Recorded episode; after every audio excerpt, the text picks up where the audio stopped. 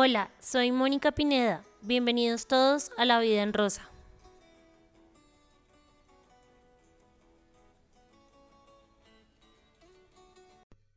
Bueno, hola a todos, todas, todes. Siempre les grabo este saludo como cuatro veces porque siempre pasa algo y me toca volver a grabar. Y bueno, el día de hoy estoy muy feliz porque en esta nueva temporada del podcast eh, que está siendo mucho más rela, pues tenemos nuestra primera invitada y eso me pone muy feliz. Aparte el tema de hoy, literalmente creo que lo van a amar y me gustó mucho porque tuve como muchas reacciones de todos ustedes en las redes sociales. Entonces eso quiere decir que a ustedes también les gustó mucho el tema. Así que nada, vamos con esto de crianzas. No sé cómo le va a poner de título, pero estoy segura que al final del podcast ya voy a saber. Entonces, pues les tengo una invitada que es supremamente especial, en la Universidad Jorge Tadeo Lozano, muy conocida. Y eh, nada, es una persona muy chévere. Entonces, Vic, preséntate, nombre, edad, ocupación, hobby, caricatura favorita. Muy bien. Eh, hola Moni y bueno, todos tus oyentes de este podcast esto para mí es algo muy experimental. Yo te contaba que no estoy muy habituada, a pesar de que acabo de salir de un cargo de representación en el consejo directivo de la universidad, de tener una vida muy pública. Eh, y, me, me atemoriza un poquito, pero me parece pues lindo el experimento y bonito tu trabajo em, como comunicadora social. Entonces, bueno, mi nombre es Victoria Lucena, soy ambientalista, trabajadora del arte, defensora de la naturaleza. Eh, trabajo, he trabajado como defensora de derechos humanos también, desde el área audiovisual, digamos que he tenido una vida eh, imbricada en, distintas disciplinas, soy en ese sentido más que eh, bipolar, eh, multipolar, digamos. eh, y eh, bueno, tengo un hijo, es lo que me preguntaba. Sí. Tengo un hijo eh, que tiene seis años, que, mm, bueno, pues que, que eh, digamos que una de las cosas más particulares que nos, creo yo, nos ha pasado en este tiempo, eh, es que a, a, veces le echamos como mucha cabeza y pensamos, bueno, ¿cómo vamos a criar a la chiquitina o al chiquitín, en mi caso un niño, y resulta que llega una cosa de estas como el COVID y de alguna manera como que desbarata eh, gran parte de lo que me imagino que la mayor de partes de padres y de madres tienen proyectado. Y, y, bueno, pues eh, en nuestro caso, pues básicamente es como evidenciar que eh, a ratos como que creemos que estamos educando generaciones para eh, un tiempo en el futuro, pero no tenemos ni idea qué va a pasar el año siguiente y pues mucho menos dentro de cuántos años le toma a una persona formarse en la educación básica, 15 quizás, como hasta que sale de la universidad. Sí, yo creería. O más en realidad, o sea, del colegio, por lo menos eso, y 20 y como 20 años, 20 y tantos años. Yo hasta ahora puedo decir que ya casi estoy formada, ya casi, ya un poquito más. Eso, entonces, digamos que, que nada, pues supongo que tenemos un proyecto, pero, pero pues es cada ser el que va realmente encontrando su camino y pues lo forma un contexto y pues sí mismo, ¿no? Bueno, y, y para saber un poco de ti, ¿cuál es tu caricatura favorita? Mi caricatura favorita te refieres como a, pues, al personaje o, a la, o, a la, Puede ser la serie o el personaje. O sea... Ok, pues bueno, cuando yo era, eso, eso es una, una, una, pregunta bonita porque además me dices la serie, y digamos que eso es un término muy contemporáneo, mi hijo también habla de series, por ejemplo, pero pues la serie es una cosa que a mí me tocó en la vida adulta, ¿no? Es decir, o sea, yo, eh, sí, eh, yo tenía mi, mi libro favorito, que era un libro que se llamaba eh, De dónde vienen los monstruos, eh, de Maggie Sandak. Eh, y me gustaba también mucho el chigüiro de Iber Col, pero eran sobre todo personajes de cuentos, el principito, tenía ok, sí, el principito la casa sí. de... El chigüiro sí, no ni idea. eh, ¿Ni idea? es muy ochentero. Pues No. eh, Maguaré, eh, el, el, eh, ese ejercicio tan bonito de radio que hizo el Ministerio de mm, Educación y el Ministerio de Cultura, sacó una serie animada del chigüiro. Me que, estoy pues, sintiendo es- la es- más inculta del mundo. eh, pero bueno, pues no, es, es, es- básicamente es un personaje muy bonito, colombiano, Voy a ver. eh, que ha tenido un montón de, de libros y, y una cosa muy bella que to- eh, todo es ilustrado, ¿no? como una serie de, de acciones ilustradas. Te voy a contar una mini historia del único chigüiro que conozco, una historia. A ver, Eh, resulta que mi papá, por alguna razón que no entiendo, que aún no se me explica, cuando estaba en la universidad, mi papá tenía como 22 años, tenía de mascota un chigüiro.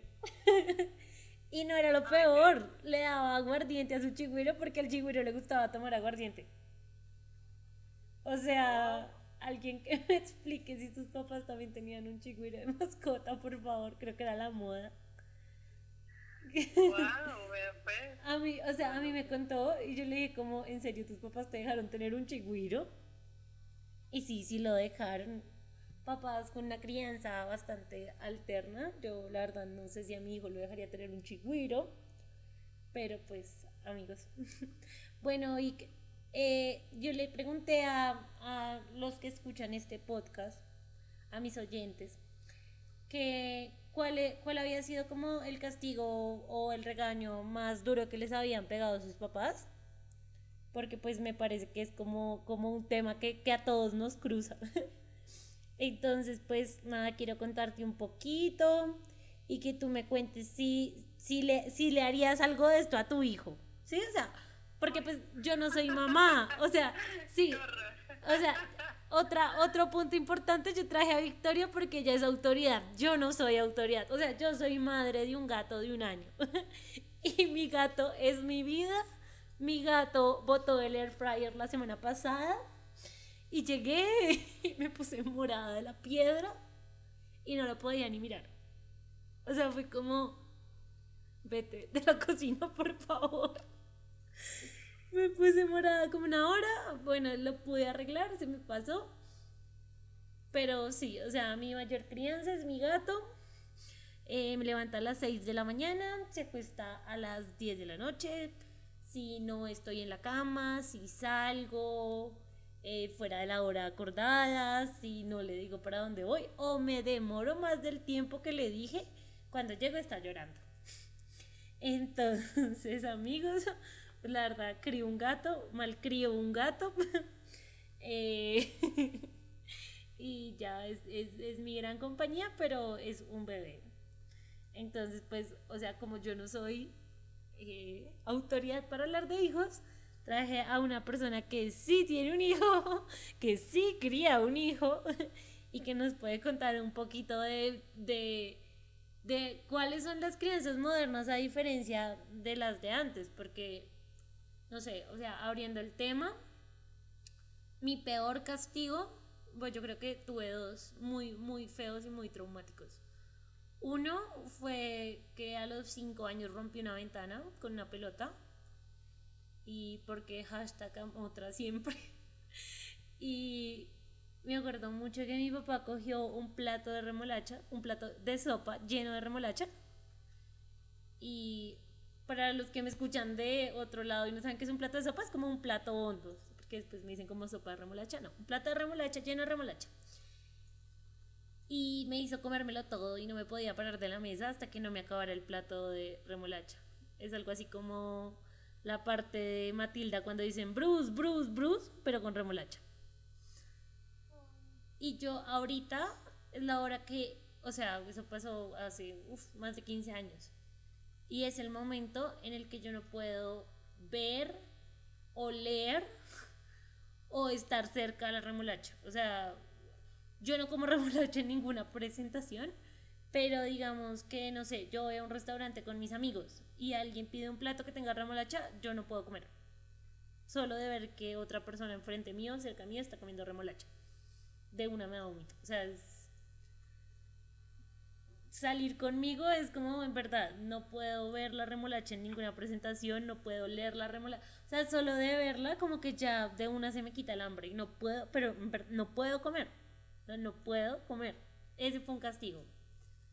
Y el otro, que me, que me dejó muy, muy traumada, yo tenía como 12 años y pues en esa época como que uno se dejaba el mechón como en la cara normal, ¿no? Y me acuerdo mucho que yo vivía con mi tía, pues a la que yo le digo mamá, porque mi mamá murió cuando yo era chiquita, entonces mi tía mamá me crió. Bueno, historia larga para otro podcast, pero el caso es que yo usaba el cabello en la cara. Y me acuerdo mucho que me habían dicho una vez como, si sigue poniéndose el cabello así, se lo va a cortar. Pero yo dije, pues, o sea, como que no le puse importancia, ¿sí? Y me acuerdo mucho que yo estaba con unos amigos y me fueron a recoger y yo tenía el cabello en la cara. Me cortaron, yo tenía el cabello casi en la cintura y me cortaron el cabello como un niño. O sea, me cortaron todo el cabello, todo el cabello, por un poquito más y me dejaban calva, ¿sí? Todo el cabello. Entonces creo que ya, esos son mis, mis castigos traumáticos. y antes de empezar con los de ustedes, quiero preguntarle a Vic si alguna vez tuvo un castigo traumático.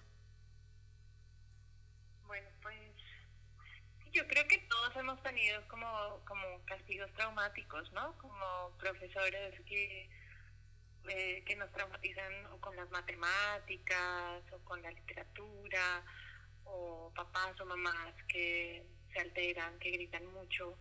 Es importante también saber eh, ser mamá. Yo no sé, cuando tú dices que yo soy una autoridad, no sé, yo me, me, me da hasta un poco de miedo cuando me dices hablemos de educación, pues porque yo la verdad no sé nada de eso, más allá de creer profundamente en la necesidad y en la importancia de la educación de calidad eh, y en términos pues, de, de, la crianza en el amor, digamos, pero, pero pues sí, creo que, eh, no sé, hay, hay, hay muchas mamás y papás que sé que hacen un montón de ejercicios como de leer, ir a cursos y tratar como de aprender cómo ser mamás y papás. a mí eso me parece muy top.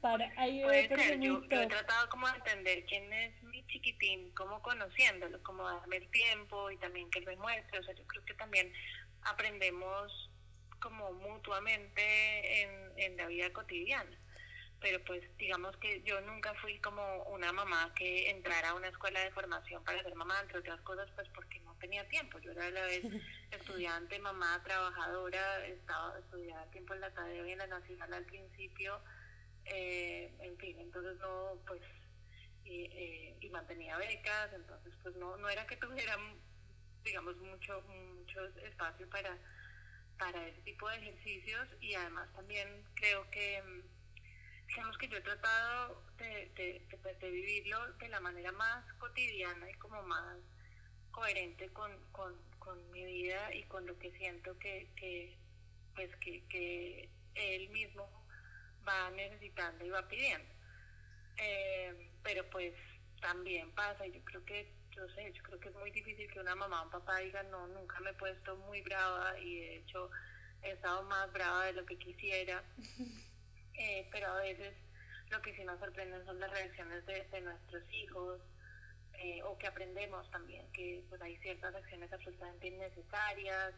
Eh, entonces creo que el castigo es como lo último que uno debe llegar por cosas como lo que tú planteabas, es decir, o sea, una forma tajante de imponer un castigo lo único que logra es bloquear eh, inhibir, digamos, la relación con una parte del mundo de un niño o de una niña. Sí, o sea, eh, yo siento que eso también es como muy, pues en cierta parte entiendo a nuestros papás, porque digamos en mi caso, pues mi papá no, pues no sabía cómo criar un hijo y, y pues sí, o sea, como que ellos nunca les dieron la formación, ellos, ellos dieron la educación que de una u otra forma ellos les dieron y ellos les dieron, o sea, creo que todos los papás eh, les dieron una educación muy violenta, una educación muy machista una educación en la que obviamente pues hacían cualquier cosa y les daban durísimo. Es más, mi papá me cuenta historias en las que a él le pegaban en un río.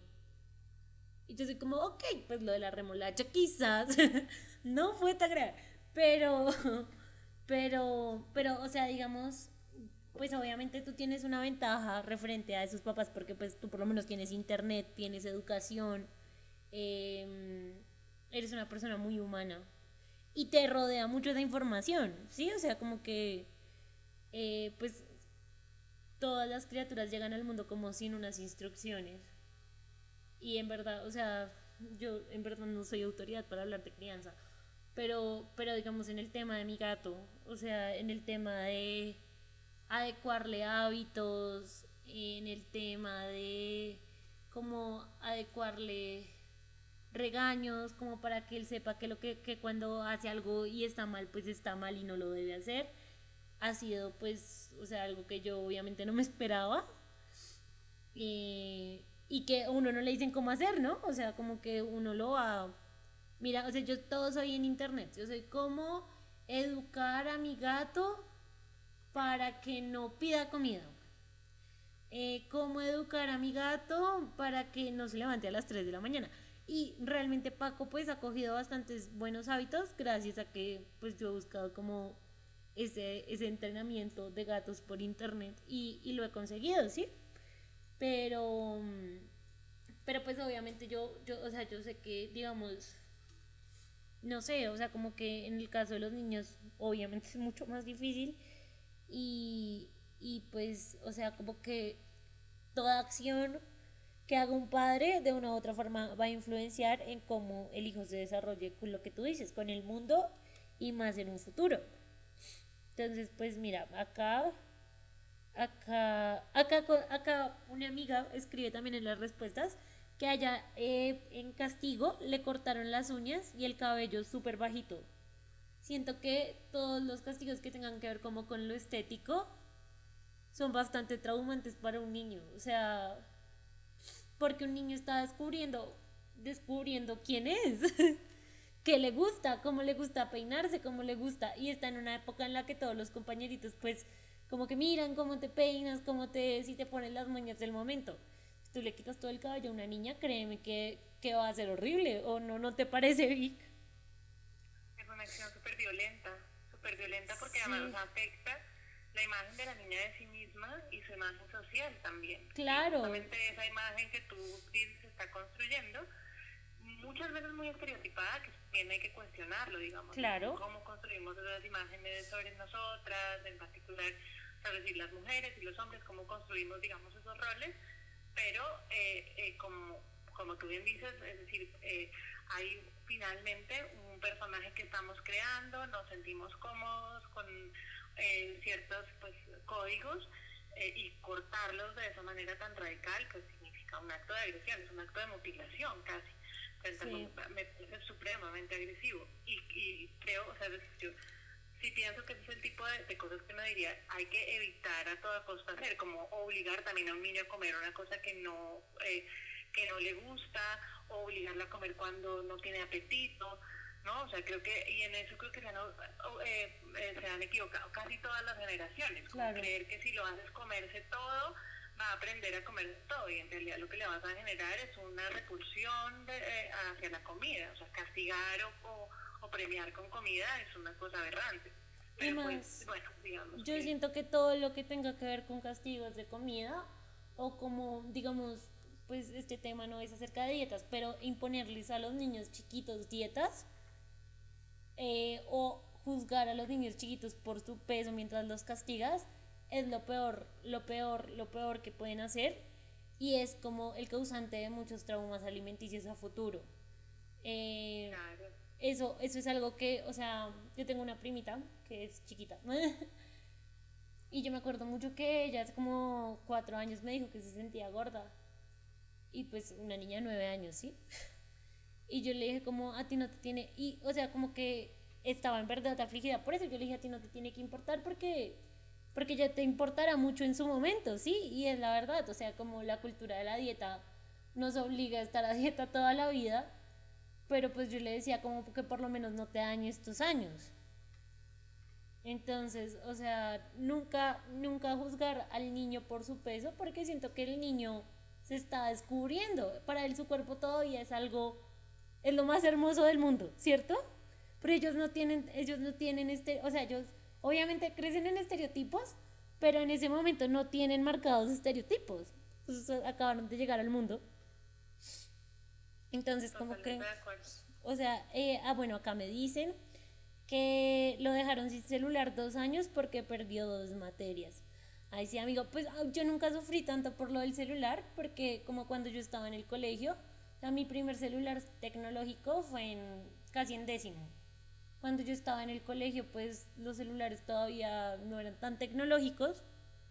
Entonces, como que pues si te dejaban sin celular era como, ah bueno, o sea, como, como no era tan grave, ¿sí? Entonces, como que pues nunca me afectó. A ti, vi cuando te estabas en el cole, eh, ¿te quitaron alguna vez el celular? Pues, amada, yo, ¿qué te digo? Bueno, lo primero, o sea, como como una reflexión sobre lo que estabas planteando en general, es que yo creo que si bien es necesario, digamos, plantearle los límites a los niños, eh, yo sí creo que hay que evitar al máximo el castigo, es decir, o sea, como, y bueno, sí hay que, digamos que ese llamado a los límites eh, a veces implica que tome ciertas acciones eh, de tipo listo, date un tiempo para pensar o digamos si la cosa es muy extrema, entonces bueno, tú sabes si no haces esto, esto, esto, pues vamos entonces a, eh, eh, no sé, a retirar un juguete o una cosa como la que, la que dice este, este chico que le sucedió. A mí la verdad ese no me parece un castigo extremo, me parece de hecho una, una forma proporcional, digamos, de decirle listo, tú no estás siendo responsable con tu, con tu desarrollo académico, entonces voy a retirarte algo que te está distrayendo o que te sí o que te guste, que quieres recuperar y vamos a hacer un ejercicio para que vuelvas a eso. Ahora, lo que sí creo que uno debe pensar en ese momento también como mamá o como papá es cómo engancho a esa persona o a ese estudiante con, eh, eh, con, el, con el conocimiento, con querer las cosas que está haciendo. Entonces creo que en algo que sí nos equivocamos todos socialmente es en creer que necesariamente todos los niños tienen que ir en el mismo momento de, del desarrollo y de la relación con el mundo. Es verdad. Eh, y, y, y, ahí digamos que yo sería menos de, ah, entonces te voy a castigar porque no sacaste una excelente nota, no, porque no necesariamente, o sea, yo, creo que lo que tenemos que lograr es que los chicos entren, o sea, como... Eh, encuentren algo que les interesa eh, creativamente, se relacionen con ese algo y puedan expresar, digamos, su, eh, su, su sí, como su, su, su desarrollo o, su relación con eso y no necesariamente sean excelentes en todas las áreas, pero pues digamos que pues que logren eh, con una conexión como andan. Es que, pero también me parece nada, nada, nada fundamental las notas. O sea, de verdad me parece un gran error. Yo siento que una cosa que de pronto nuestros papás no, pues nunca entendieron y es que también como iban a entender, era el tema de las inteligencias múltiples. O sea, y en ese caso obviamente te doy la razón y yo también tengo un pensamiento un poquito conservador acerca de el darle a un niño o a un adolescente un celular no sé, no sé de pronto si es porque en mi época pues de una u otra forma los celulares, lo que digo, hasta los 16, 17 años pues ya fueron los tecnológicos que son de WhatsApp y tal, pero, pero yo siento que, que pues bueno, ahora los niños se pierden mucho como en esas herramientas tecnológicas y no alcanzan a explorar tanto pues el mundo que los rodea, ¿sí? O sea, como, como jugar con tierra, como tantas cosas que uno, que uno le parecían locas en su momento y que pues de una u otra manera nos llenan de anécdotas y de cosas. O sea, tampoco me parece como algo tan grave, pero bueno, volviendo a lo de las inteligencias múltiples, yo jamás, jamás, jamás, jamás, jamás en el colegio fui buena en matemáticas, jamás. O sea, jamás. Nunca fui buena en matemáticas desde chiquita hasta que me gradué de 11, jamás fui buena en matemáticas, pero siempre fui muy buena en sociales, siempre fui muy buena en español, eh, siempre me gustaron más las artes, siempre me Y yo me acuerdo que a mí, o sea, en vez de, de, enfocarme en las materias en las que me iba bien, me daban durísimo porque no era buena en matemáticas. Y hay un profesor que, que yo amo, que es mi profesor de matemáticas del colegio, que yo un día le dije como en tono, en verdad, ellos me explicaban y me explicaban y me explicaban y yo no la daba. Y él me dijo como, ¿cómo es que usted tiene que aprender matemáticas? Yo le dije, profesor, se lo juro que si usted me pone cualquier otro trabajo que no sea de matemáticas, yo no voy a estudiar nada que necesite números. y ahora, obviamente, todo necesita números, amigos. Y ahorita ya me, me está tocando aprender matemáticas. Pero, pero yo logré un acuerdo para hacer carteleras y pasar matemáticas haciendo carteleras. Y bueno, ya, o sea, uno ya más grande, pues ya, ya se emociona un poquito más por aprender esas cosas que no sabe y pues, como siempre he dicho, uno no le pregunta en el álgebra para ir por el pan, pero, pero yo sufrí muchísimo con las matemáticas y nunca pude y nunca, o sea, puede que en verdad, o sea, de todas las maneras, no, ni siquiera era como por pereza o por vagancia, sino porque no me daba, o sea, no, no, no me daba, no me gustaba, no me sabía, tenía tutor, tenía de todo y a mí no me gustaba. De pronto pues en otro, en otro tipo de formación, y es más, yo tenía un primito, no, y es que me pasó con todo el mundo. Yo tenía un primito que, que creció conmigo, yo lo trato como un hermano, y él me tenía que cuidar como el tema de las materias. Y él es siete años mayor que yo, eh, es un tipo muy pilo, siempre le fue muy bien como en todas las materias, es un tipo muy inteligente y sí, toda la vida me compararon, pero es que, es que fulanito sí le va bien en las materias, pero es que fulanito sí es inteligente, pero es que fulanito sí es, pero toda la vida, o sea, hasta hace como dos años, no creo que aún, pero, pero, y, y, y él, él se sentaba, o sea, él en verdad hacía la labor de sentarse a explicarme todas las tardes y a mí no me entraba me decía, no puede tomar once hasta que no aprenda. A mí no me entraba. A tal punto, Vic, o sea, es que, es que lo mío era un caso. A mí una vez me devolvieron del colegio por no saberme las tablas. Y en castigo me pegaron con, una, con un palo en forma de tabla. ¿Y tú crees que me sé todas las tablas? Sí, tenía, no, no en el colegio, en la casa. Pero que tenía como siete años. ¿Y tú crees que me sé las, o sea, yo me acuerdo más del castigo que de las tablas? Y nunca, y nunca. Y mi papá era lo mismo. Mi papá era como, es que usted no sabe, es que le voy a explicar. Y demoraba dos minutos y decía como, usted no sabe, vayas. Y hacía los trabajos. Pero es que a mí no me, o sea, no es que yo no quisiera, sino es que literal no me daba. Y por eso pues me aguanté muchos castigos.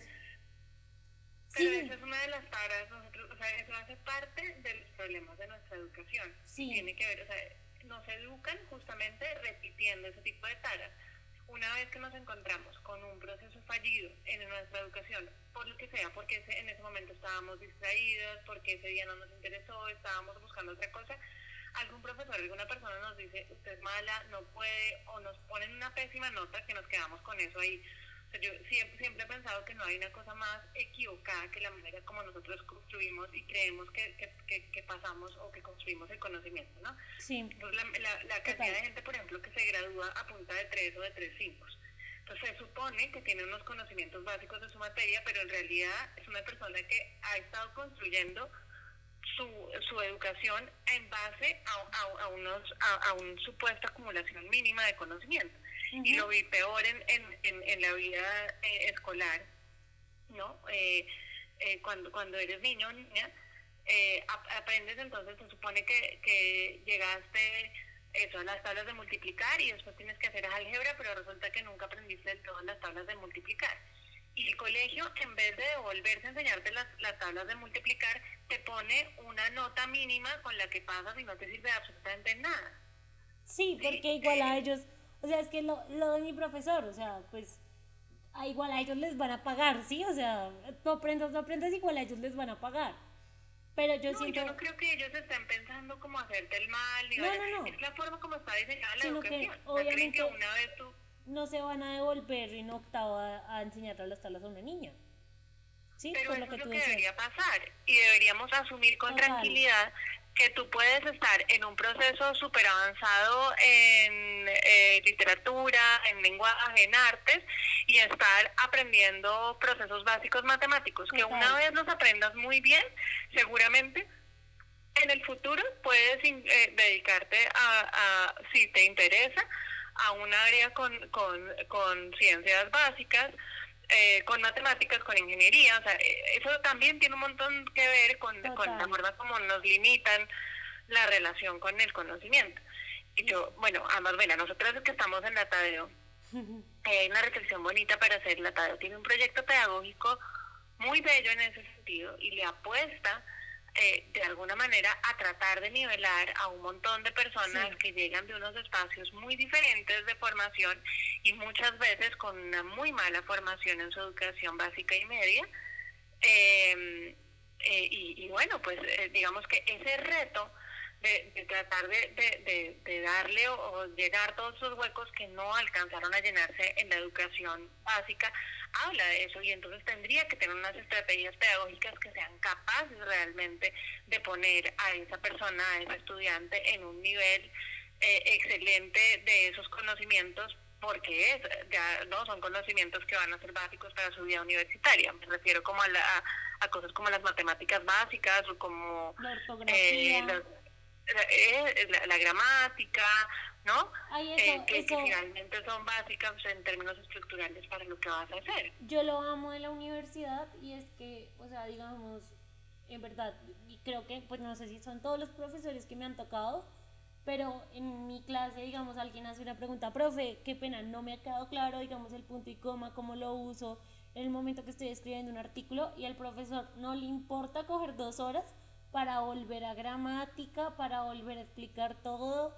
Eh, digamos, cuando, cuando estaba viendo un poco de estadística, pues obviamente tiene matemáticas y pues yo no entendía muy bien. Y yo me acuerdo mucho que, que el profesor que me tocó siempre se volvió a explicarme. O sea, no fue como no fue como, no, no puedes y ya, ¿sí? Sino que siempre se volvió a explicarme y eso me parece como, como una forma chévere porque uno le coge el gusto por el conocimiento. Y lo que les digo a mí ahorita, o sea, pues yo, yo leo bastante y trato de, aprender bastante sobre cosas que no sé y he llegado a, a, aprender conocimientos de matemáticas que antes no sabía.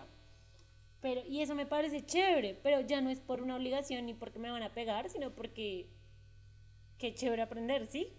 Y, y eso es lo que se debe lograr con el, o sea, como con el conocimiento, como motivar a los, a los niños a que en verdad, en verdad quieran aprender y, y que les guste y que se sientan bien haciéndolo.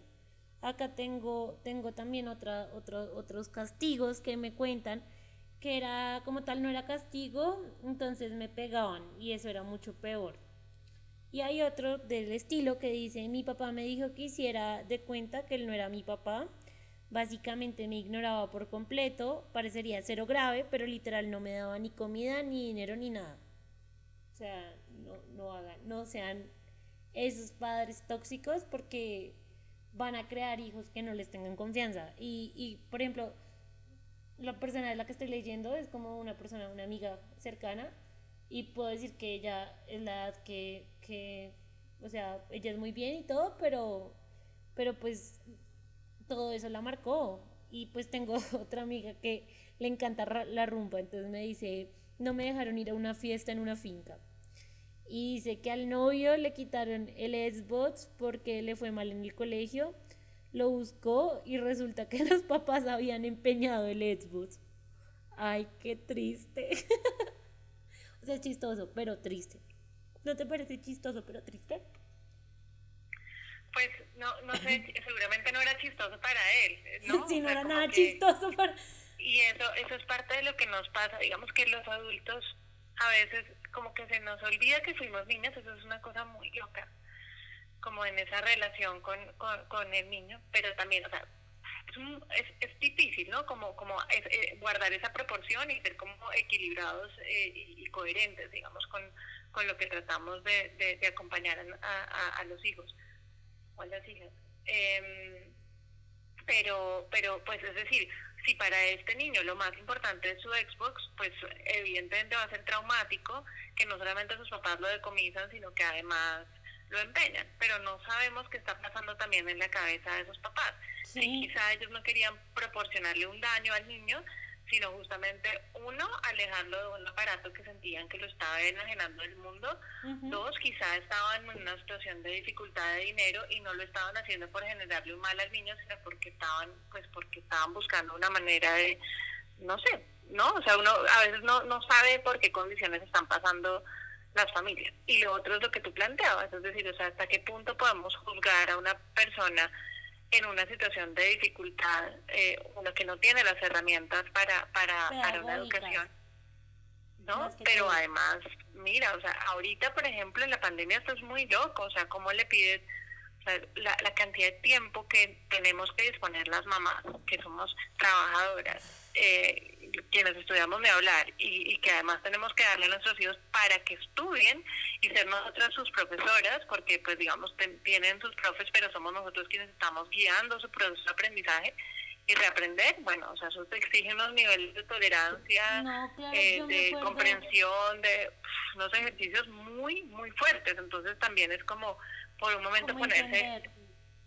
Claro, y ser empáticos también con esa situación de los papás. El semestre pasado, que tú andabas en mil reuniones conmigo, que salíamos de reuniones como a las 9, 10 de la noche, tú decías que necesitamos acabar la reunión ya porque mi hijo me necesita. Y pues, o sea, es que yo siento que los papás hacen como mil cosas, o sea, pues hay castigos que no deberían ser, pero, pero también tienen que proveer y hacer mil cosas que, que de una u otra manera pues no, no les permiten como, como tomar todo con la calma y la sabiduría para, para criar. Y, y, a ti yo me acuerdo que te pasaba mucho, gorda, que tú, que tú nos decías como, no, pues lo siento, el niño me necesita, el niño, el niño pues no, no, hoy no he compartido con él porque he estado todo el día yo en reuniones. Y es que, o sea, aún así, yo creo que eso debe ser muy, muy difícil. Sea, como el, el, el uno decir cómo voy a castigar de una manera que eduque y no genere un trauma. Cada una chica me dice que una vez le cortó un cabello a una Barbie de ella y el papá le regaló todas las Barbies. Sí, súper equivocado también, ¿no? como, es excesivo en el sentido contrario, pero de nuevo, pues es decir, ¿cómo lo juzgamos? No sabemos qué carencias tuvo ese papá, que estaba tratando como de de cambiar por medio de, de, esa hija de su propia educación seguramente.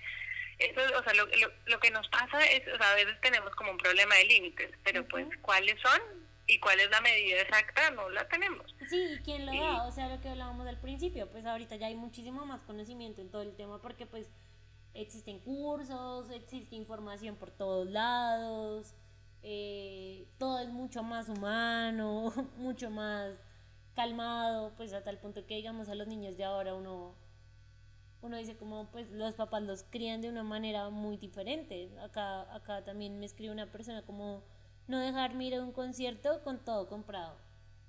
Ese sería un castigo que yo se aplicaría. o sea, si al, si tuviera un hijo y le embarrara mucho, pues le diría como no, no vas. O sea, como no. O sea, sí. No, de acuerdo, no soy de de levantar la mano y creo que nunca seré. Espero no serlo. Pero, pero igual, y sin juzgar porque yo no, o sea, no soy mamá. No sé, a veces, o sea, y a veces uno, uno de jóvenes que es muy raro. Uno de joven a veces sale y dice que niño tan exasperante porque la mamá no le da un cachetadón. Pero cuando uno era el exasperante al que le daban un cachetadón no era chévere. Y uno ser niño y tener que ir a Home Center era el plan más aburridor del planeta Tierra uno trataba de hacer lo más exasperante del mundo para irse a su casa. Entonces, es eso, o sea, como que ahora que somos jóvenes y nos exasperan los niños en los cines y nos exasperan los niños en el parque, ¿no? porque es verdad, o sea, yo entiendo, o sea, yo entiendo muchos comentarios que me dicen como, no, pues es que estoy en el cine y un niño llorando toda la película, o es que estoy en el supermercado y un niño sí, o sea, yo entiendo. Y es exasperante. Y he vivido momentos en que digo como, ay, este niño, ¿por qué no se calla? Pero pues es que es un niño. O sea, es, es, un niño. Sí, de una u otra manera. como... Además, sí, de acuerdo. Pero además fíjate que hay una cosa sobre la que no hemos hablado y es como la diferencia entre cada, entre cada ser, digamos. Sí. Entonces, algo que nos pasa es que a veces creemos, es como, como un poco lo que decíamos al principio, ¿no? O sea, como si hubiera una regla, una forma, una receta para hacer las cosas. Y resulta que cada niña tiene, una, unas eh, vivencias que pues que lo hacen elegir ciertas cosas, pero también eh, hay ciertas cosas que son su personalidad y es una personita desde el momento en que está en tu barriga y lo sientes. Mi hijo, por ejemplo, hay días en que está necísimo, pero en general es un niño muy juicioso y a mí me da mucha ternura cuando me dice, cuando yo estoy así muy estresada haciendo cosas y me dice, tranquila, mamita, si tienes que trabajar, espero. Y digo, ¿cómo puede ser tan divino? Pero, pero también me siento un poquito mal a ratos porque digo, él también me necesita y debería ser en este momento mi prioridad sobre cualquier otro fan. ¿Sí? Pero entonces, bueno, eh, pero también sé de otras mamás a las que les ha tocado menos fácil en ese sentido y tienen hijos que son muy irritables, que son muy sensibles frente a todo, eh, que pueden entrar en llanto y en crisis de ansiedad en cualquier espacio y, y patalear y no sé qué, y ta, ta, ta.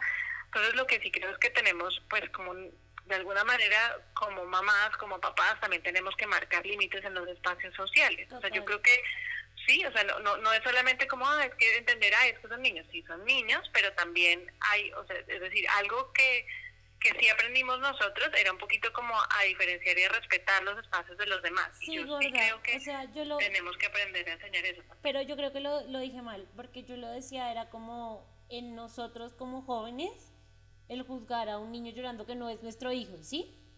Pero, pero sí, estoy de acuerdo, sí estoy de acuerdo con... Sí, o sea, sí estoy de acuerdo contigo, o sea, eso sí, sí, siempre, porque digamos, mi papá, yo nunca hice una, bueno, sí, alguna vez hice una pataleta en la calle, yo recuerdo mucho, mucho, mucho, mucho que cuando yo hacía pataletas, mi papá me pegaba un pellizco o me picaba esa mirada de en la casa hablamos y a mí se me quitaba toda la pataleta en un segundo. Entonces, como eso sí es verdad, o sea, entre toda nuestra crianza, que pues uno no la puede juzgar como buena o mala, siempre tuvimos como esos límites en los espacios públicos, ¿cierto? O sea, como, como que uno, uno no, digan, bueno, e, eso sí, un día lo vi y me dio mucha rabia, era como un niño en un supermercado botando todo, desorganizando todo, y la mamá no le decía nada, yo era como, en verdad que, digamos, en mi época yo hubiese hecho algo similar mi papá es capaz de, de, cogerme de la muña en ese, o sea, en ese momento. Ahora no sé si es que les teníamos más miedo que respeto. Bueno, sí, la verdad yo sí tenía más miedo que respeto. Sí, o sea, que me pegaron tundas. Yo tenía mucho más miedo que respeto, entonces yo no me atrevía a hacer payasada. Sí, o sea, como que no. Y, y pues no sé, digamos, en, en yo las personas que conozco era como así, o sea, como que uno hacía algo en la calle y ya lo estaban mirando como, como te va a ir muy mal cuando llegues. Pues fuimos también criados muy en la cultura del miedo, ¿no? O sea, como en ese sentido. ¿Cómo encontramos un límite entre lo uno y lo otro? Entre el miedo y el, y, y el respeto, o sea, cómo le enseñamos, y no, no necesariamente el respeto por el adulto, porque es que también entramos a decir, es el respeto humano, el respeto por la vida el respeto sí es como o sea, un niño que llega a arrancarle, quitarle las hojas a un árbol, eso también es respeto hacia la vida. Entonces, cuando tú le enseñas a ese niño, mira, al arbolito le duele, estás haciéndole daño, estás haciéndole mal, o a un sentido. O sea, mi hijo, por ejemplo, le fascinaba eh, investigar insectos y los investigaba con una lupa, los cogía, los les hacía como, sí, les, les, hacía como eh, casitas en la casa, pero una vez se le murió uno y casi o sea, entró en una crisis terrible dijo, nunca más quiero hacer esto.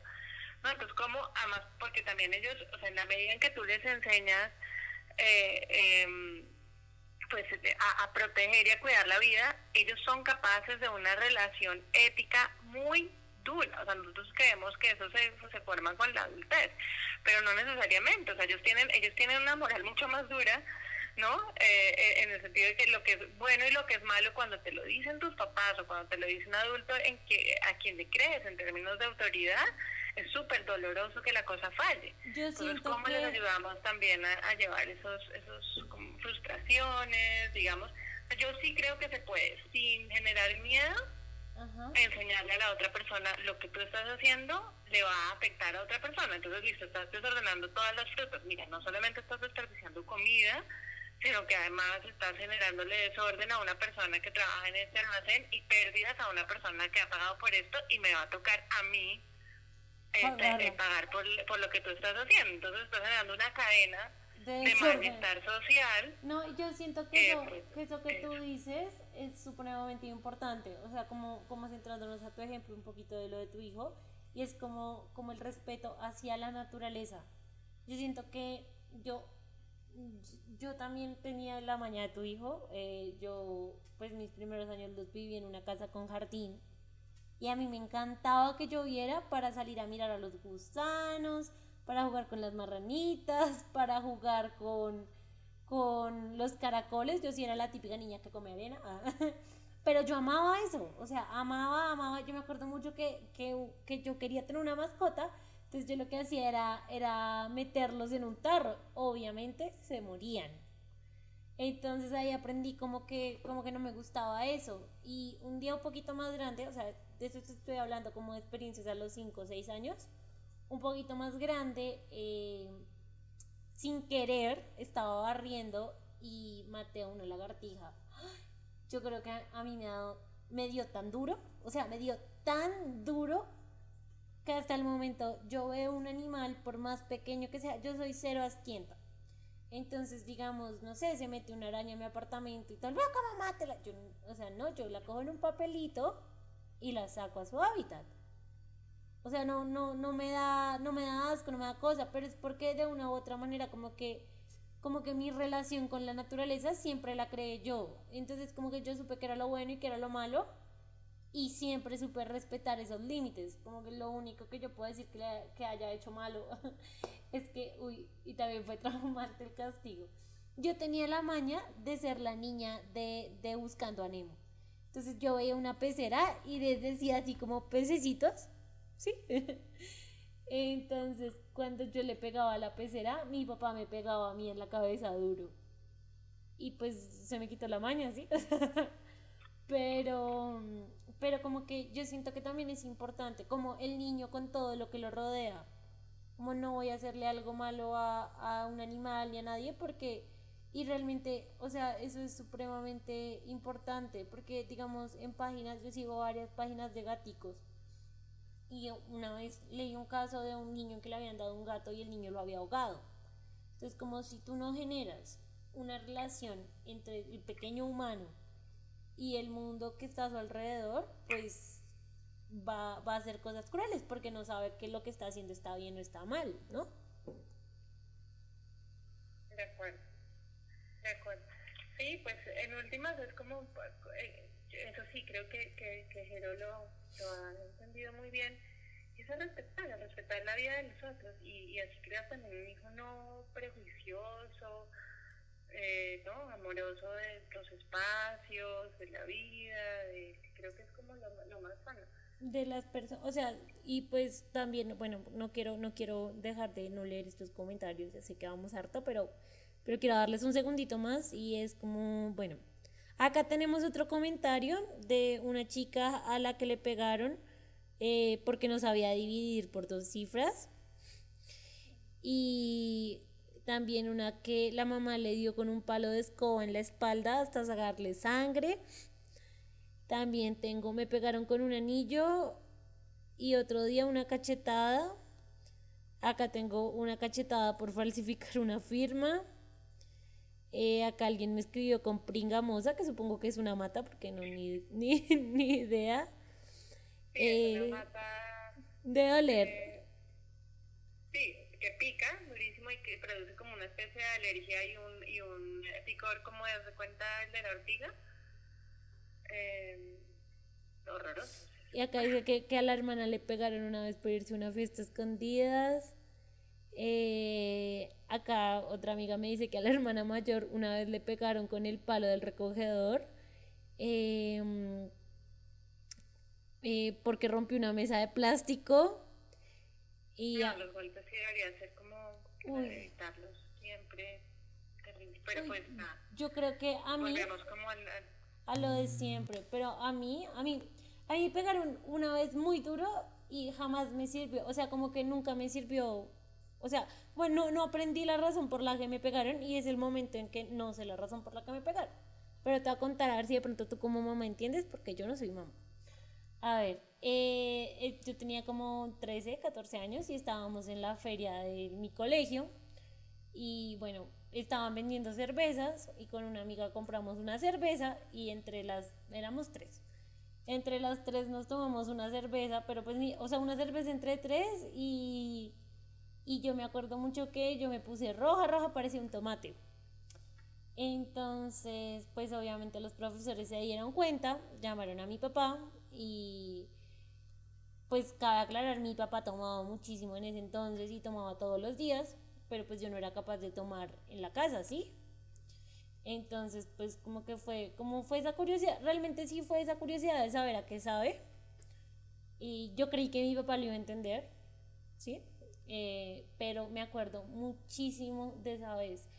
Yo llegué a la casa y mi papá cerró la puerta, me pegó, me pegó con la correa, me pegó patadas, me hizo bañarme, hacer lagartijas y mientras tanto me seguía pegando.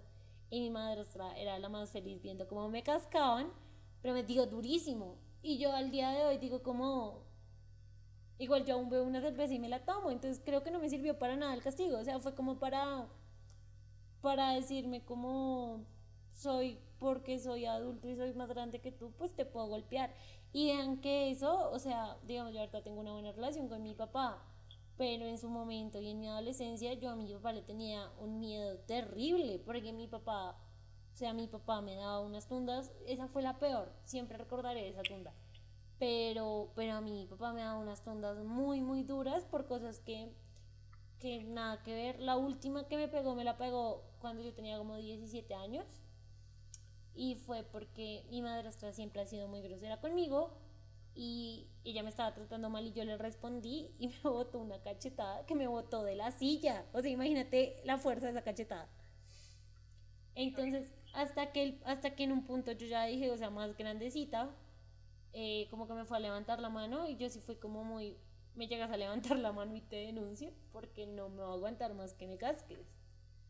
Y, y ese, fue el, ese fue mi límite, o sea, como que algún día calmó mi límite y, y tuve el valor y bueno, pero, pero, o sea, ver todas esas historias de gente que le pegaron tan duro, que le dieron tan duro, o sea, con matas, con cables, con de todo, realmente me hace decir como, como cuál es la diferencia entre el respeto y el miedo, porque, o sea, lo que te digo es muy cierto, a mí me daba miedo pedirle a mi papá permiso para una fiesta, a mí me daba miedo contarle algo a mi papá, porque yo decía, hermano, me va a cascar. Y era, y era, pues no sé, o sea, no, no lo haría ni con mi gato, yo nunca, nunca he sido capaz de pegarle a Paco. A lo máximo es que lo grito y lo corro. Como Paco, vete a la sala que no te quiero ver pero pero no sé, o sea, yo no pues no tengo un hijo, pero no sé si yo le pegaría a mi hijo como con ese como con ese verlo sufrir, porque porque sí es es como lastimar al niño o no o no sé si yo estoy mal. De acuerdo. No, no, no, para nada. No, a ver, pasan dos cosas. O sea, yo, yo creo que casi nunca la acción de un golpe de un padre hacia un hijo es premeditada. Y si es así, digamos, es mucho más grave. ¿no? Porque hay personas maltratadoras y que en efecto, pues digamos ya es que tienen como pues realmente problemas eh, mentales y tendrían pues que, que, revisar como el tema de su salud mental. Pero también hay veces eh, encuentran en ese momento los papás o las mamás sus propias carencias, sus propios límites. Y yo creo que esa es una de las cosas que le pasó a tu papá. O cuando tú me cuentas esa, esa historia, lo que yo me imagino es justamente que si tu papá tenía problemas de alcoholismo, tuvo mucho miedo de que a ti te sucediera y estabas muy joven. Mm. Y seguramente él se sintió culpable y frustrado porque sabe que ese espejo, o sea, que donde estaba viendo eso era de él y seguramente él no lo podía controlar y como no supo cómo decírtelo, porque una de las, o sea, digamos, algo que sí le enseña a un niño o a una niña es definitivamente el ejemplo y la forma de vida que llevas, ¿no? Tú no puedes ser una persona que está diciendo mentiras todo el tiempo y decirle a tu hijo no me mientas. Porque si tu hijo te ve, ¿no? Y entonces creo que en un momento de eso, seguramente tu papá estaba, era como, era, fue su angustia la que hizo tomar un castigo tan severo, pero evidentemente es absolutamente desproporcionado, no tiene, ¿no? Eh, y yo creo que si tú se lo preguntaras en este momento, no sé si lo has intentado, seguramente él te diría que lo siente y te, te, pediría disculpas si ya ha elaborado lo que sucedió. Pues él yo no creo que esté mal que tú estuvieras tomando una cerveza, ¿no? Pues no, yo, él, no, es él no es de pedir disculpas. O sea, yo, yo todo esto que les cuento y de los castigos, yo se lo, he, pues, se lo he contado a mi papá y pues lo hemos hablado. Él no es de pedir disculpas, pero yo siempre le he dicho, como no te sirvió para nada. Y, y o sea pues es que es raro, porque ahora con mi gato, él es un abuelo muy permisivo con él, ¿sí? O sea, como que él es como, papá, el gato acabo de romper la olla y mi, necesito que me ayudes a arreglarla. Papá es pobre gatico, él ya entendió, no lo grites, ¿sí? Entonces yo soy como, o sea, como, como un hombre tan, tan, que en su momento fue tan violento, se volvió como tan pacífico, pero, pero lo que tú dices, porque yo ahora se lo digo, yo le digo como con qué funcionalidad uno le hace comer a una persona un platado de remolacha. Y bueno, ese sí es mala mía porque yo siempre lo critico, o sea, yo siempre soy como, yo no le haría eso a mi hijo, eh, o yo no golpearía a mi hijo como por una cerveza, o sea, como no, no le veo, pues no, nunca sabré el por qué lo hizo. Obviamente también siento mucho que fue influenciado por mi madrastra porque pues ella sí disfrutaba como el ver cómo me pegaban. Entonces, pues, eh, o sea, y y hoy, hoy, ay, creo que, amigos, se nos cortó la llamada con Victoria. Pero, o sea, amigos, ahora no desbloquea el celular. Ven lo difícil que es grabar un programa, amigos.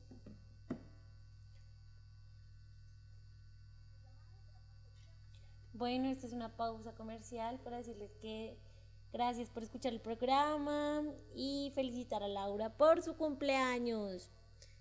Ya se nos cortó. Sí, lo, lo, lo, utilicé para hacer una pausa comercial y felicitarlos por escuchar nuestro programa y felicitar a una amiga por su cumpleaños y, y pues sí, o sea, como pues como para concluir porque ya hasta los del celular ya dijeron como esta gente está hablando mucho si te tienen chuzado el celular, yo creo que ya cansaste al FBI. Entonces, gorda, eh, pues no sé, tú, tú crees como, o sea, no sé, tú crees que tú, alguno de estos castigos que nos comentaba la audiencia o todo eso, digamos, en la crianza que tú tienes para tu hijo, ¿tú lo ves proporcional o es algo que tú siempre has dicho como yo no le voy a hacer esto al niño? No, pues quizá el que discutimos al principio, es decir, o sea, quizá decomisar un objeto, o sea, como un concierto. tablet o, no permitir ir a una fiesta, sí, pero también eh, hay que, yo creo que lo que hay que evaluar siempre es si es proporcional. Es decir, no, no por cualquier cosa tú le dices a una, a una niña que le vas a quitar el concierto que tiene ilusión desde hace seis meses en ir o ha venido programando con todo su grupo de amigos, digamos. también tiene que significar algo y eso no se nos puede volver también como una costumbre estar castigando todo el tiempo porque eso, eso también tiene un límite en la cabeza de los niños y de los jóvenes que ya pierden también el respeto por la autoridad en la medida en que no es proporcional. ¿no? Sí, como que todo, todo llega hasta un límite. O sea, y o digamos en, en el caso que te cuento, yo tengo amigos y tengo conocidos y tengo familiares, tengo mucha gente que conozco que le pegaron tanto o qué tal que llegó un límite o que pues eran hombres y le alzaron la mano a su mamá y le dijeron, ya no me pegas más. O que, o que pues sí, que simplemente dijeron como pues pégueme que igual, que igual sí, no me importa. O sea, digamos, en, en lo que te cuento, en mi caso, ya la última vez yo fui como, pues igual no me sirve de nada que me pegue, o sea, pégueme y ya después fui como mi punto y yo ya no lo permito más. Pues uno llega a un punto como humano que empieza a crear límites eh, pero, pero pues si el, o sea, si, si se como que se liman todas esas cosas, ya, ya es mucho peor para los padres porque ya hay mucha gente que les coge rencor o que, o que sí, o que le, pues es difícil, o sea. Entonces yo, yo siento, pues no sé, a mí me gusta mucho como, es que yo sé que yo, tú eres una madre muy increíble, una madre que tiene muchos valores y que tiene una formación humana muy grande. Entonces eso influye en cómo va a ser tu hijo al futuro. Yo sé que tú eres una, una, tú vas a crear una formación con cero machismo. Y, y sí. Y pues igual cada día ya construimos algo, pero qué chévere hacerlo desde el hogar, ¿no? O sea, como que chévere que uno hubiese podido como de, de construir tantos estereotipos y tantas cosas desde el hogar y pues obviamente criar a un hombre es un trabajo grandísimo porque tienes un trabajo como contra todo el mundo. Entonces, contra todo un mundo de, de, una crianza machista contraria, ¿sí? Entonces, nada, me parece muy bonito. Y, y en verdad, oye, no nos contaste, ¿cuál ha sido el peor castigo tuyo que te hayan dado a ti que tú recuerdes? Uy, no. yo, yo tuve una crianza fuerte, la verdad, y no, pues no me parece tan chévere hablar de esas cosas. Pero, pero sí creo que no, no, no repetiría como esos esquemas de violencia, digamos, que me parece muy importante eh, erradicarlos de, de, nuestra vida. Y sin duda, digamos, eh, pues lo que estaba planteando, es decir, la responsabilidad de criar eh, un hijo varón en una sociedad mayoritariamente machista, pues eh, eh, implica una enorme responsabilidad. Y yo siento que en ese sentido, digamos que eh, pues Jero de una manera muy tranquila asumido como eh, un, un esquema de vida cero estereotipada, eh, sí, como, como muy tranquilo y, y eh, hacia la diferencia, con unos juegos muy bellos y, y, sin que sin que haya como unas relaciones naturalizadas sobre su condición. Yo creo que una eh, conclusión muy chévere, como la que puede llegar a este programa, es como así quieran o no quieran tener hijos o lo tengan en sus planes, tengan lo que tengan, así sea una planta, así sea un gato, críen con amor, obviamente con límites y obviamente pues eh, desde lo empírico si pueden informarse sería genial pero críen con amor porque yo siento que el amor y el respeto eh, con los niños porque los niños también merecen respeto las mascotas y todos merecen respeto todo ser vivo merece respeto eh, pues como que traten de tener eso muy presente. Y también traten de ser como o sea, con los niños, con las mascotas y con, y con todo lo que los rodea, como, eh, como entiendan que si no son sus hijos o no son sus mascotas, ustedes no tienen el derecho a gritarlos, por favor, porque y no, no seamos esa generación en verdad que que no sé, como que siempre va a tratar de sacar a los niños porque nos incomodan nuestros espacios eh, obviamente pues es trabajo del padre y pues sí, o sea, como no, sí, yo siento que nuestra generación le teme mucho a los niños o como a la crianza de niños por eso. Entonces, pues nada, o sea, vean, estoy literalmente hablando con una madre que es muy cool. Y pues sí, o sea, no sé, o sea, tú como con ese miedo que le tiene nuestra generación como a los niños, ¿qué podrías decir? Pues mira, tú ahorita estabas diciendo una cosa que a mí me parece muy importante sobre, sobre cómo, digamos, la integración de los niños en la, en, la educación. Entonces, a mí me parece que si algo pasado, como en el tiempo de la, de la pandemia, es como que necesariamente hemos tomado una conciencia sobre el esfuerzo y, de, la vida doméstica, de quien más, digamos, eh, eh, le, le, dedica tiempo a, a la vida doméstica. Y no solamente en la, en la vida de pareja, si tenemos pareja, o en la vida de las, ¿no? Eh, de, de las familias, pues, eh, digamos, una madre soltera con sus hijos, que generalmente ella tiene la mayor carga. Eh, es muy bello, por ejemplo, ver a mi hijo queriendo ayudar a trapear, ¿sí? O sea, como con sus limitaciones a los seis años, pero viendo que eso es importante, tendiendo su cama, haciendo ciertos ejercicios que normalmente, digamos, también él tenía una, una, unas funciones dentro de la casa, pero en este momento, como pasamos más tiempo en la casa, digamos que él también quiere participar mucho más de esa vida. Entonces creo que esa es una manera, por ejemplo, como de, eh, como, pues de, de, de, de, enseñar como una vida más equilibrada. Este Con respecto al miedo, es fan de tu hijo. Este podcast es fan de tu hijo. Amo a tu hijo. Gracias, Jero. Espero que crianza, o sea, no. Espero tenerte en 10 años de, invitado, que me cuentes a ver. Pero qué, qué, qué bonito, o sea, qué lindo. Qué lindo en verdad que un niño haga eso. No, y es que los niños de ahora no, son muy raros. Mi primita fue, fue criada también en un ambiente muy diferente pues al que fuimos criados todos y ya tiene 12 años, pero la niña le gusta la cocina, pero también le gusta salir a ensuciarse de barro, pero es una niña muy pulcra, o sea, yo es como muy pulcra no en, en ser sumamente femenina, sino como muy pulcra en sí misma, ¿sí? O sea, que tiene muchos hábitos muy bien construidos.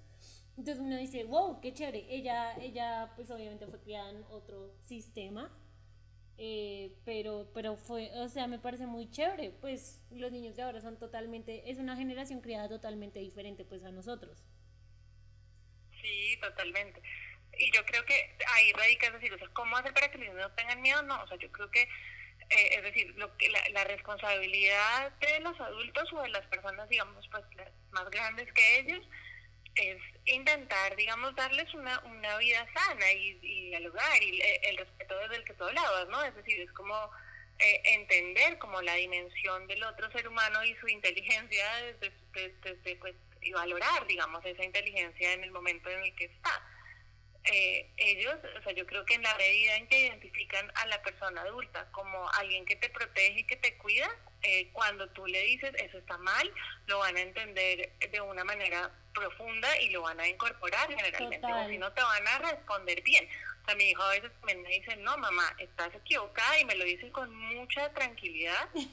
Me dice, mamá, pienso que estás equivocada y lo argumenta como muy bien y yo digo, ok, o sea, lo podemos negociar o me da risa porque quizá él está entendiendo otra cosa, pero pues es lindo como, como ese, pues que justamente él no tiene miedo de decirme lo que piensa eh, y, sí, como de, Porque creo que tú sí debes ser una mamá razonable. yo me acuerdo que, que uno, uno, cuando le contestaba al papá, uno le, preguntaba, digamos, ¿por qué no?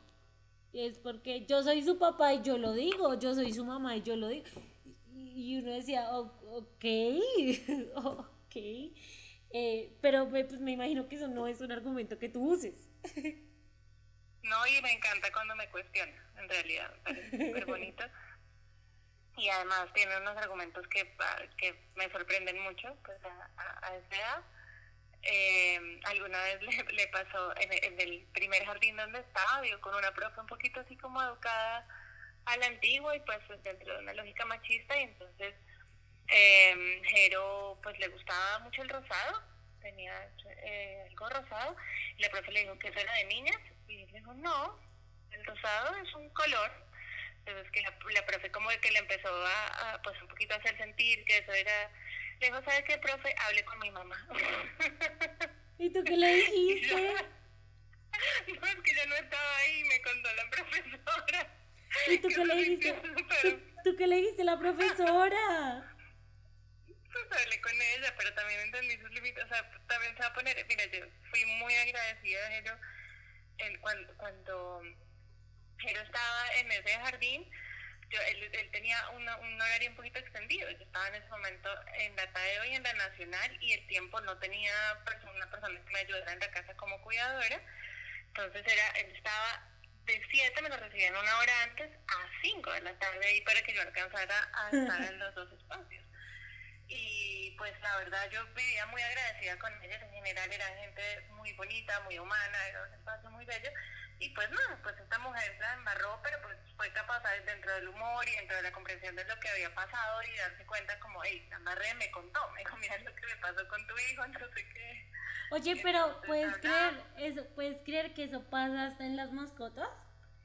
Mira, yo soy muy consciente que los que las mascotas no definen, o sea, como que no, no ven los, los colores, ¿sí?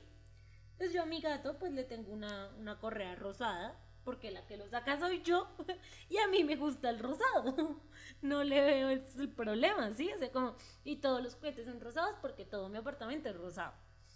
Porque me gustó el rosado. Y entonces la gente, ay, pero tú, ¿por qué todo le pones rosado a tu gato si él es macho? Y yo como, pues, al gato no le importa y a mí tampoco, no entiendo por qué alguien más le debería afectar. O sea, ¿Cierto? No, no, no, no sé si te, o sea, como... No, no es, pues, es muy rara esa condición sexuada que le hemos dado al color, ¿no? O sea, sí. Finalmente no significa nada, ¿no? Pero, pero digamos que simbólicamente hemos construido unos roles desde ahí y pues son cosas que nos toca trabajar. A mí lo que me encantó es entender que mi hijo lo tenía súper claro, o sea, una vez que ellos son más frágiles de lo que son por su edad.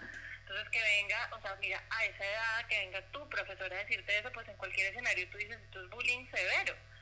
Y él muy tranquilamente le dijo, no me parece, esto es un color. Y ya cuando sintió que la cosa estaba demasiado harta, le dijo, vaya, con mi mamá. Y ¿sabes? Como, Mira, voy a, voy a invitar, voy a contratar a tu hijo para que defienda al gato, ¿sí? que vayan al colegio juntos. Y lo haría, seguro. yo creo que alguien, sí, divino.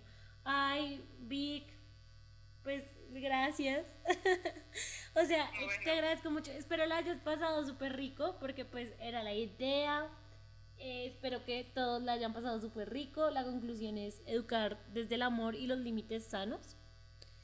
Y ya, no juzgar tanto ni tan duro a nuestros papás porque pues obviamente tenían condiciones totalmente diferentes. Yo jamás lo había analizado mi castigo como Victoria lo analizó. Eh, es más, no lo había comprendido. Gracias, Vic, por eso. Ah. Eh, bueno, yo tampoco soy, me, pues, ¿sabes? Como, o sea, también habría que preguntarle como hay autoridades en la materia. Yo. Gracias, me, me, me, ahorraste la terapia de la semana. Amigos, ya saben, hagan un podcast y ahorran la terapia. Ustedes eligen el tema. Eh, Vic, gracias, sé que es tu primer podcast. ¿ah? Y, Muy bien, ni siquiera había entendido al principio que estaba el aire, creí que estabas grabando algo. No, o sea, sí, literalmente, o sea, este, este, este es muy chistosito. ¿ah? Pero espero lo hayas pasado rico y espero en verdad ver a Jero en unos años gobernando este país, porque en verdad necesitamos gente así, gente así. ¿ah? Y, y, nada, qué lindo. Gracias, Vic, por haber venido. Eh, no sé si quieres mandar un saludo, quieres despedirte, quieres algo. Pues nada, gracias por invitarme y pues gracias a todas esas personas que, digamos, para mí son en este momento invisibles de donde, desde donde estoy y pues es, raro, ¿no? Como hablar por un, sin saber nombres, pieles, pero pues gracias también por contar sus experiencias porque sé que no es nada fácil como hablar de pues de, la vida privada y como tratar como de, resolver nuestra infancia que sí, nos lleva toda la vida. Gracias a todos por habernos contado como sus experiencias y porque pues realmente son muy valiosas para el programa y también sé que se desahogan un poco hablando de eso y viendo que no solo les pasa a ustedes eh, que, que no era normal, pero pues que amigos, ya estamos creciendo y vamos a ser personas muy bonitas y espero que este episodio les haya gustado mucho. También les agradezco a todos los que, eh, los hombres que en el episodio pasado escucharon el programa y que me, me dijeron que les explicara términos como la sororidad y que construyeron un poquito esos pensamientos porque tengo amigos que me dijeron, oye, no sabía que esto estaba mal y lo voy a dejar de hacer. Así que nada, para eso es este podcast. Este podcast es una hora de hablar mucho pero para que ustedes vean como, como conductas que normalizamos no son tan normales y como cosas que nosotros callamos no eran tan normales. Entonces, nada, quiero a todos desearles una feliz semana, que encuentren dinero en esa chaqueta, que encuentren dinero en la calle, que les sonrían en la calle, que vean un lindo perrito, que se encuentren un gato, eh, que les pasen cosas muy, muy bonitas esta semana, que no les dé COVID. y, y ya que tengan una semana muy, muy llena de cosas muy, muy bonitas a todos. Entonces les mando un abrazo desde donde estén. Gracias por escucharme.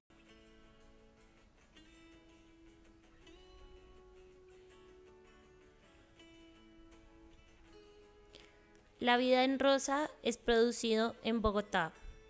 Música instrumental, Mark Davis. Guión, producción y edición, quien les habla, Mónica Pineda.